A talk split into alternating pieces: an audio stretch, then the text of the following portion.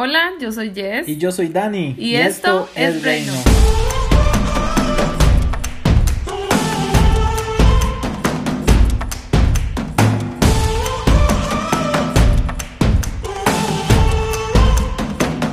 Hola, hola, un saludo para todos en nuestra tercera semana.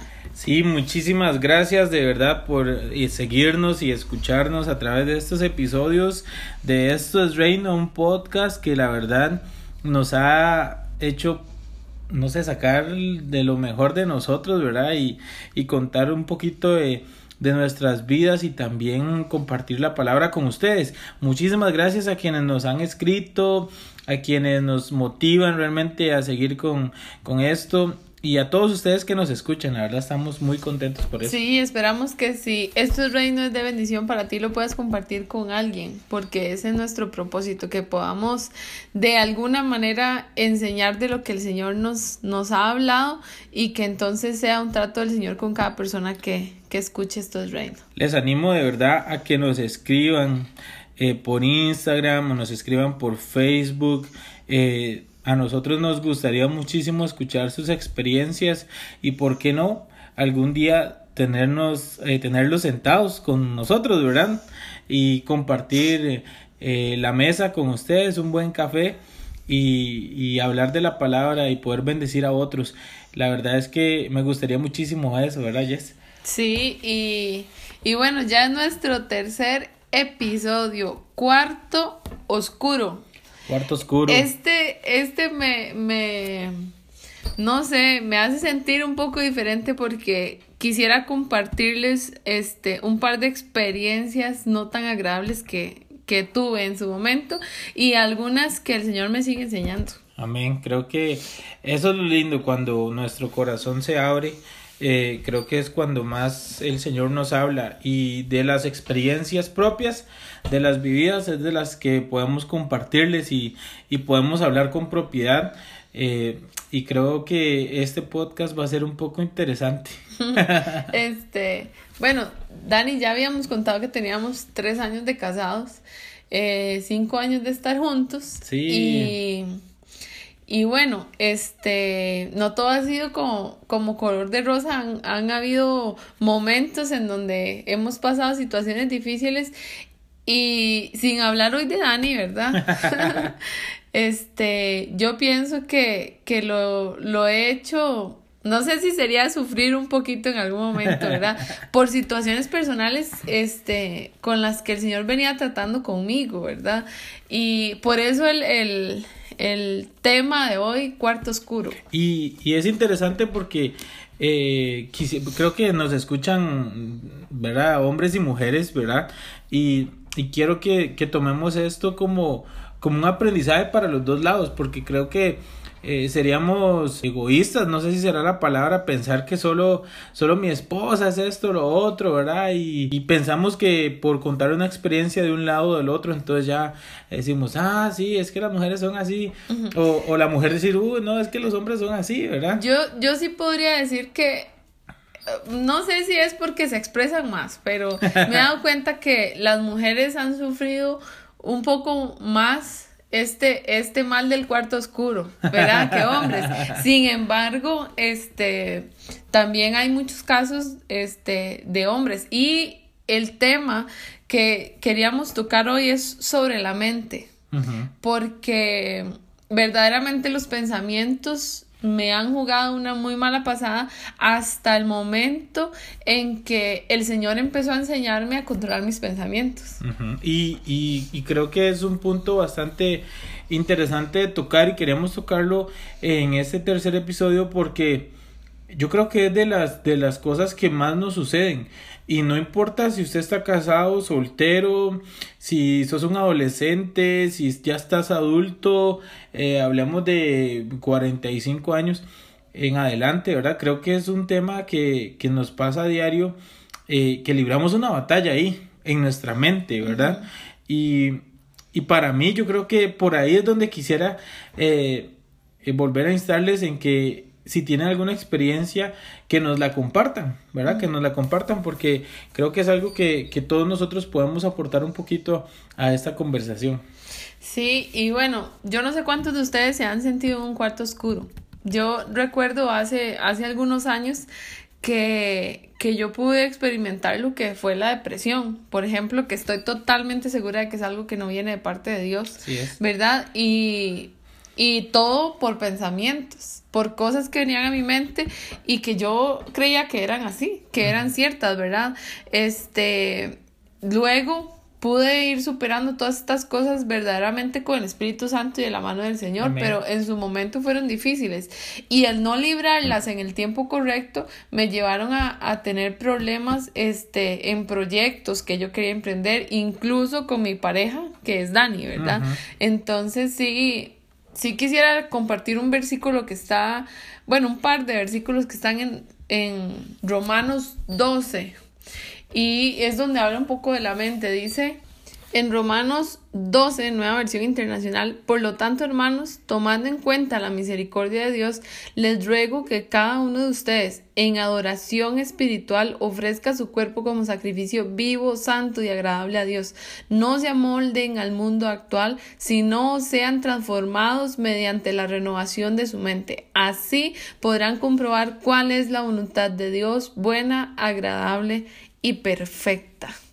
Este, verdaderamente este, este versículo tocó mi corazón, ¿verdad? En su momento, este, estoy conversando con, con una amiga para, para aprender a superar, ¿verdad? Mis pensamientos, las luchas que venían a mi mente, porque mis pensamientos podían ser, yo no valgo nada, lo que estoy haciendo es inútil, para qué estoy haciendo las cosas, ¿verdad? E incluso, o sea, he servido en la iglesia desde adolescente, muy joven, y esto lo pasé conociendo al Señor, amando al Señor, sirviendo al Señor. ¿verdad? Después ya este, en la relación con Dani venían pensamientos de que seguramente este, Dani ya yo no le gustaba, de que este, seguramente él iba a buscar a otra persona mejor y, y ver, cuando yo este, vuelvo en sí, puedo comprender que son pensamientos verdaderamente que no eran ciertos y sino que venían a mi mente para traer frustración y para, para cortar propósitos que el, Señor tenía con nosotros, ¿verdad? Y yo creo que también hay una parte que, que a nosotros como, como hombres, ¿verdad? Nos pasa y es eh, en medio de la situación, ¿cómo reaccionamos nosotros? Nos, nuestra mente está siendo atacada también de alguna manera porque eh, puede venir un pensamiento como que, ¿qué le pasa? ¿verdad? Y comenzar a, a llenar nuestra mente eh, de cosas que estamos tal vez imaginando y nos estamos creyendo nosotros mismos. Y para mí yo creo que eh, era una de las cosas más comunes, ¿verdad? El, el, pensar, pero, pero ¿qué hice? ¿Pero qué, qué está pasando? ¿Verdad? y, y entonces comenzar a sacar conclusiones. Yo creo que ese es el error más grande. Antes de, de, de llevar el tema a una conversación sana, lo que nos pasa en nuestra mente es fundamental y una de esas cosas es eh, sacar conclusiones. Si nosotros comenzamos a sacar conclusiones como hombres es donde también eh, vienen los problemas y viene el no entender que, que es eh, fundamental en eso. Sí, pero en, en ese tiempo, o sea, pude comprender que el Señor quería llevarme más profundo en Él y, y, verdaderamente conocer las luchas de muchas personas. No sé si te sientes identificado con esto o no, ¿verdad? Porque tal vez alguien dice, a mí nunca me ha pasado eso, pero verdaderamente mis pensamientos lograban cambiar mi ánimo de un momento a otro. Y, y, las personas a mi alrededor podían decir, pero ¿qué pasó? O sea, ¿qué le pasó a Jessica? Una llamada, un mensaje, este, hicimos algo que le ofendió. Simplemente mi estado de ánimo cambiaba, mi actitud cambiaba por un pensamiento que llegaba a mi mente. Traía frustración a mi vida que me sucediera eso. Entonces, yendo al Señor, yendo a su palabra, podemos ver, digamos, a, un Pablo diciéndole a, a los romanos, renueven su mente, no se amolden, ¿verdad? No dejen, este, no, no permanezcan en, oscuridad, traigan siempre la luz a su vida, no, no dejen que, que la basura este, llene su mente, su corazón, porque cuando habla de una renovación, yo me imagino una mente podrida como algo contrario, algo que, que, se atrofia, ¿verdad? Que se daña, que se rumbra. Entonces el Señor me llevó a, a ir a Él y aprender a controlar mis pensamientos. De hecho, Dani, este versículo es, es como, como, como una instrucción. No se amolden, renueven su mente. Eso quiere decir que es algo que nosotros tenemos control sobre eso. Correcto. O sea, no es, Señor, renueva mi mente. No, yo tengo ya de parte del Señor la autoridad para que mi mente sea renovada. Y, y es ahí donde tal vez puede entrar y podemos ponerle un punto ¿verdad? a esto y es mi identidad, quién soy en, en, Cristo, quién soy en Dios, quién soy en Jesús, ¿verdad? ¿Quién soy yo? Porque eh, muchas de esas cosas nos pasan porque, porque todavía no tenemos claros quiénes somos, ¿verdad? En, en, en, Dios. Y entonces dejo que mi mente sea llena de cosas que me marquen, que me dañen, eh, que, que me califiquen, porque muchas de esas cosas son para mí adjetivos, son calificativos donde nos dicen es que usted es eh, feo, entonces me lo creo. Y, y, y a no tener claro quién soy yo, cualquier, cualquiera de esas cosas, cualquiera de esos pensamientos que llega a mi mente, me hace cambiar mi estado de ánimo, me hace cambiar mi manera de ver las cosas y de verme a mí mismo. Sí, y, y también pensando de qué estamos llenos. ¿Verdad? Porque si mi mente no está llena de Dios, va a tener mucho espacio para que sea llena de un montón de, de cosas que no vienen de Dios. Quisiera dar un ejemplo. Eh, yo trabajé durante unos años en un call center y, bueno, hubo un tiempo que, que estuve trabajando en un call center en español y era bien interesante porque bueno, para mí era interesante, ¿verdad? Para mis compañeros no sé qué tan interesante era. Era interesante, era interesante para mí porque eh, todos los, eh, los días para mí recibir una llamada de una persona diferente con un caso diferente era divertido, por decirlo de alguna manera, porque entonces hacía mi día interesante, no sabía quién iba a estar detrás de esa llamada, entonces cada vez que yo contestaba el teléfono, así fueran 50 llamadas en un día, eh, era un caso diferente por resolver, con situaciones diferentes, sin embargo tenía compañeros a mi alrededor que si a las 7 de la mañana que entrábamos la primera llamada era una señora eh, molesta, insultándolo a él, aunque no tuviera la culpa, eh, y ella intentando que le resolvieran un caso y se desquitaba con la persona al teléfono, le echaba a perder todo el día. Todo lo que, todo lo que esa persona le decía detrás de un teléfono sin que la conociera a tal vez kilómetros de distancia, afectaba su día porque afectaba su mente. La persona eh, que atendía el teléfono, uno de mis compañeros, eh, se creía todas las palabras y, y, y, en base a eso eh, vivía su día. Y entonces... O sea, alguien más determinaba la vida de esa persona. Exactamente. Todos los días. Entonces, para mí creo que con este ejemplo puede, puede tal vez quedar un poco más claro. muchas veces nuestra mente es gobernada por otras personas y por pensamientos que no son de Dios.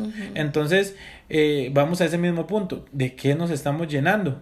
¿De qué eh, o de quién más bien estamos permitiendo eh, que, que, lleve las riendas de nuestra mente, de lo que pensamos? Porque al final esos pensamientos son los que hacen que vengan acciones en nuestra vida. Sí, y lo que tenemos que aprender hoy y que nos tiene que quedar claro es que nosotros podemos controlar nuestros pensamientos. Amén, así es. Mira, Pablo dice, renueven su mente. Entonces, yo, Jessica, puedo renovar mis pensamientos.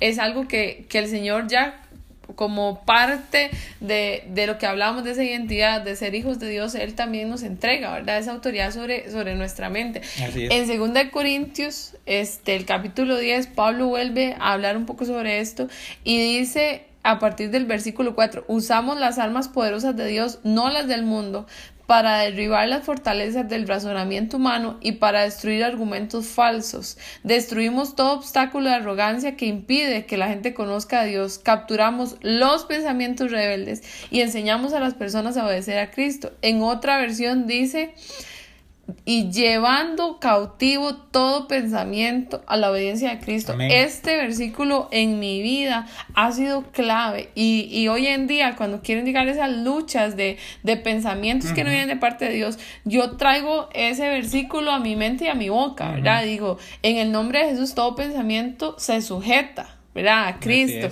Entonces creo que todo cristiano, toda persona que está luchando con su mente tiene que aprender a sujetar esos pensamientos y a desecharlos. Dani, porque a mí lo que me pasaba era que venía un pensamiento y si yo lo tomaba, desarrollaba toda una historia falsa en mi mente, ¿verdad? Le daba cabida y se llenaba mi cabeza de un montón de cosas que que verdaderamente eran tontas, ¿verdad? Irreales. Entonces he tenido que aprender a sujetar ese primer pensamiento que llega para que no se extienda en mi mente y se llene de basura. Exacto. Y, y quiero poner otro ejemplo. Eh, no sé si será divertido, pero para quienes son mamás tal vez no sea tan divertido. Porque eh, hay algo que pasa todos los días y es cuando tienes hijos yo que soy hijo y que y mi esposa que es hija también, ¿verdad? Tal vez eh, puede contar un poco de eso, es que cuando salimos siendo adolescentes y nos vamos con nuestros amigos, eh, eh, etcétera, ¿verdad?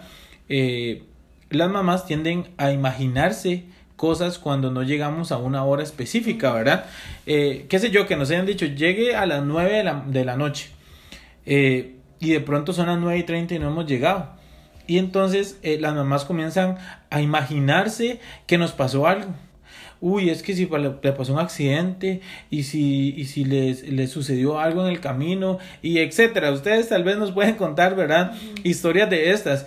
Y usted, si es mamá y nos está escuchando y le ha pasado eso, sujete sus pensamientos. Yo creo que eh, una de las cosas que nos habla la Biblia en el capítulo 3, verso 25 de Job dice, lo que más temía me sobrevino, lo que más me asustaba me sucedió. Entonces creo que hay, hay, cosas que nosotros, aún en lo simple, vean que el ejemplo es bastante simple, hay cosas por eso les decía, son cosas que nos pasan diariamente y que tal vez pasamos por alto.